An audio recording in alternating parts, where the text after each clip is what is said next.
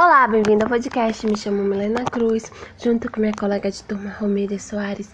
Nós iremos contar uma fábula de Pedro Bandeira, o trabalho da formiga de Pedro Bandeira.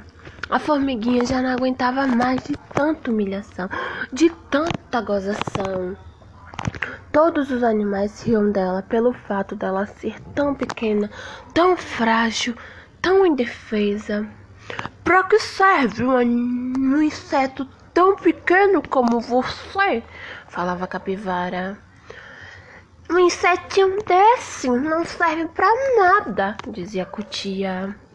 Mas um inseto tão minúsculo, tão pequeno, para que serve? Dizia a tartaruga.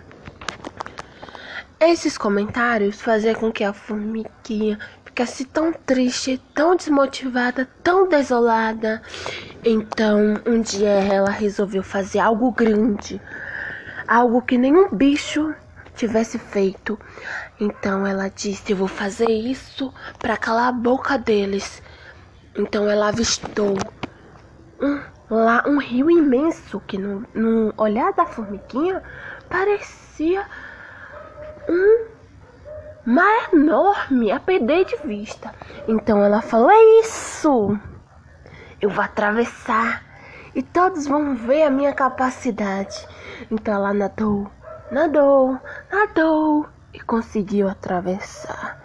E todos os animais riam dela, pois esse mar enorme que ela tinha visto não passava de uma pequena poça de água. Então ela ficou tão desmotivada tão desolada, mas não parou por aí. Logo à frente, ela viu um pau enorme, que na verdade seria um astro que sustentasse o céu. E ela disse: É isso!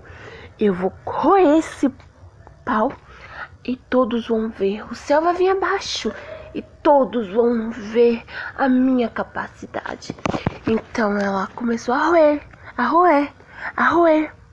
E quando ela terminou, fez traque.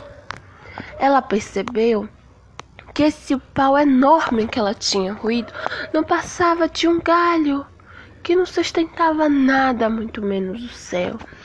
Então ela ficou tão triste, tão desmotivada. Mas ao olhar, ela viu um morro enorme, que na verdade era enorme. Então ela disse: É isso.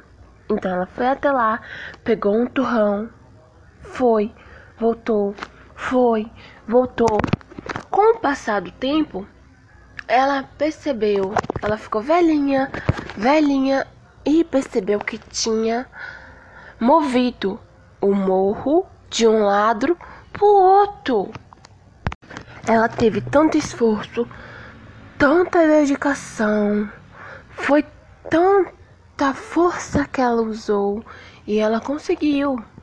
E ela percebeu que com seu trabalho, seu esforço, sua dedicação, ela conseguiu mover o morro de um lado a outro. Moral da história: não é a força que move a montanha, e sim a persistência.